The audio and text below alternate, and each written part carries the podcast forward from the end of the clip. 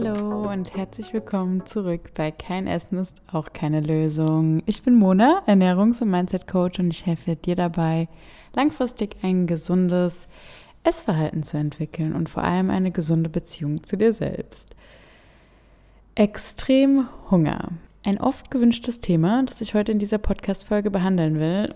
Bevor ich aber heute starte, wollte ich mich erstmal bedanken für all die positiven Bewertungen auf Spotify und Apple Podcast, die dieser Podcast ja bereits erhalten hat. Vor allem euer Feedback auf Instagram hilft mir echt wirklich total, den Podcast stetig weiter zu verbessern und auch eure Wünsche zu integrieren.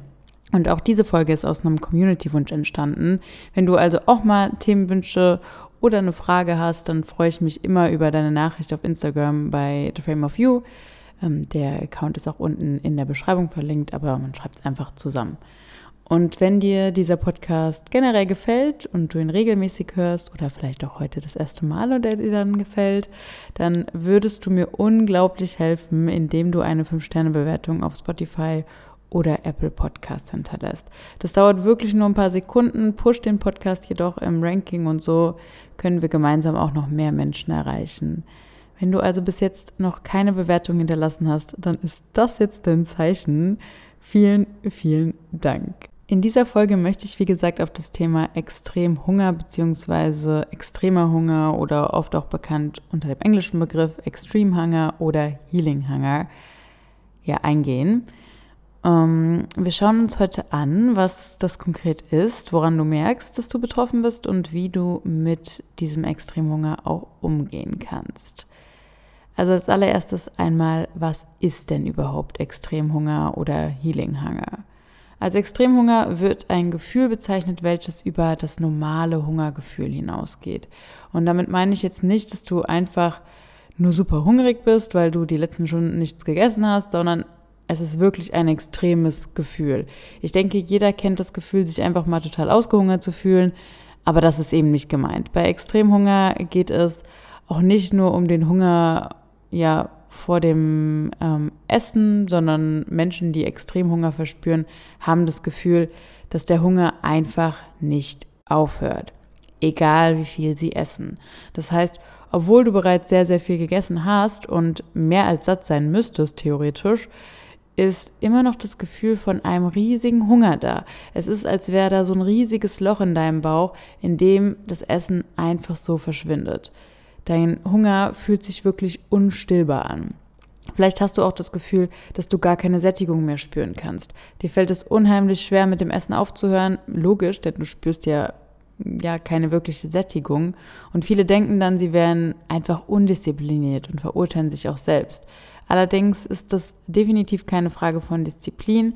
Da komme ich später auch nochmal drauf zu sprechen.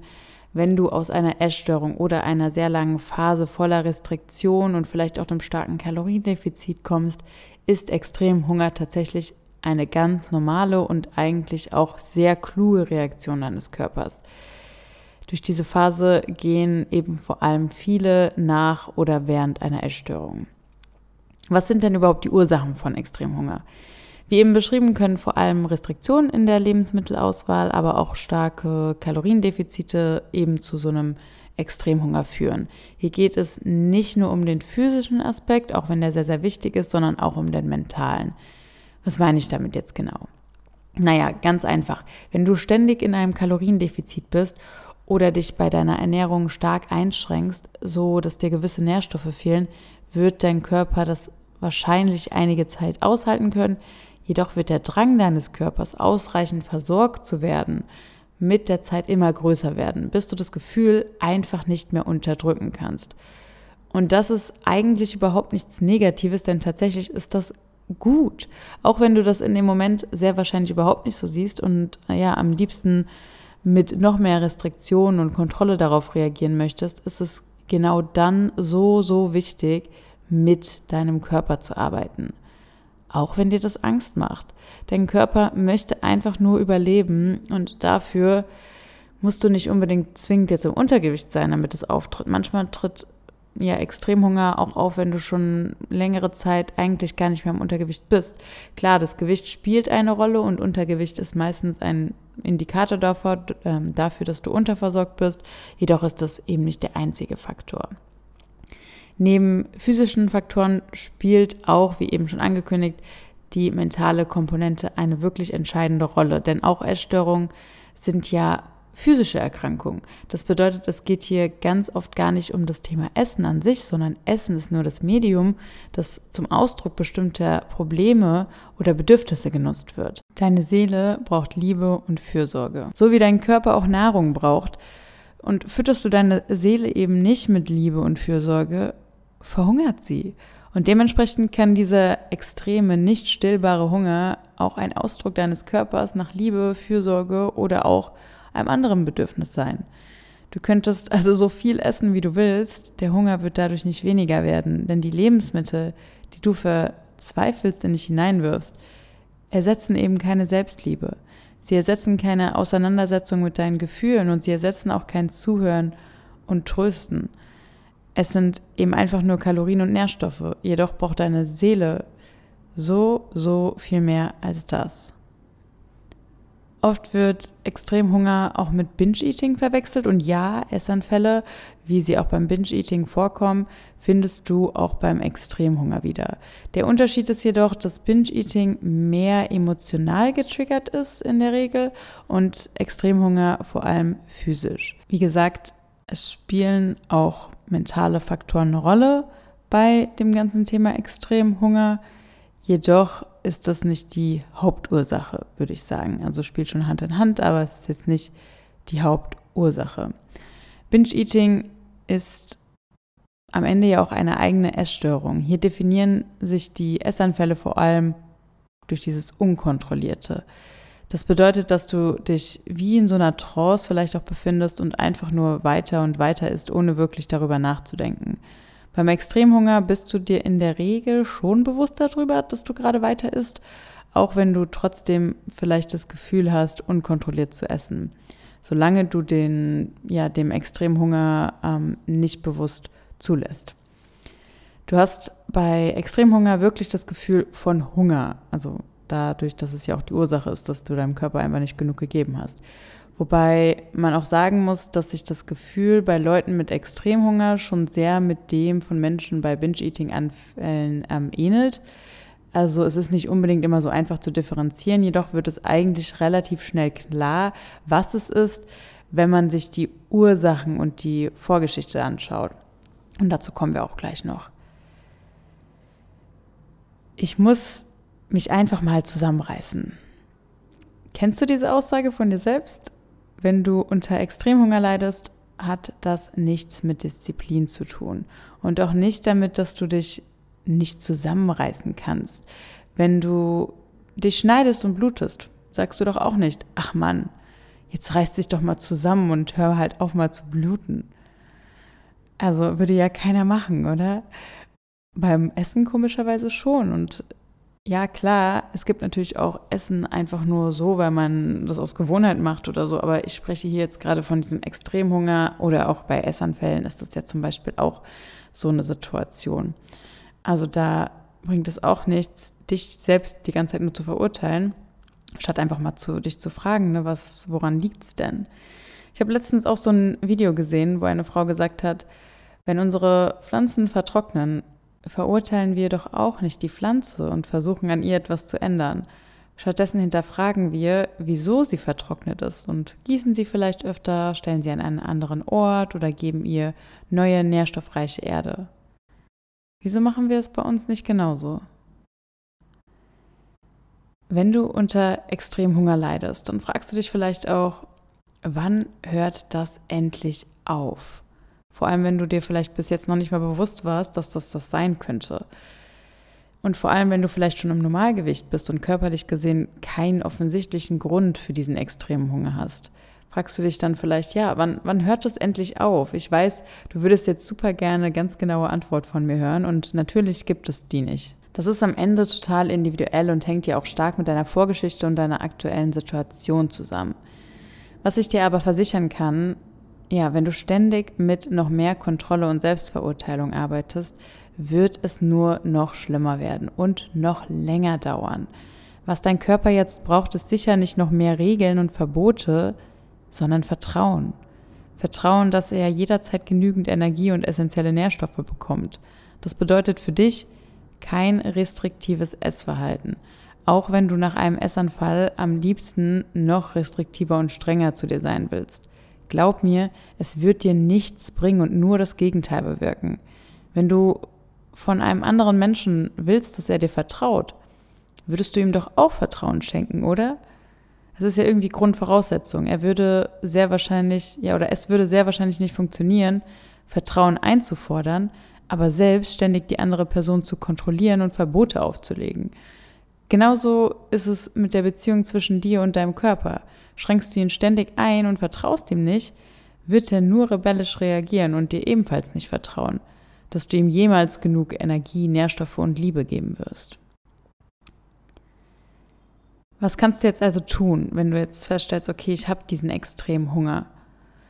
Wie eben hoffentlich deutlich wurde, musst du als allererstes einmal hinterfragen, was die Ursachen deines ähm, Extremhungers sein könnten und diese dann auch gezielt angehen.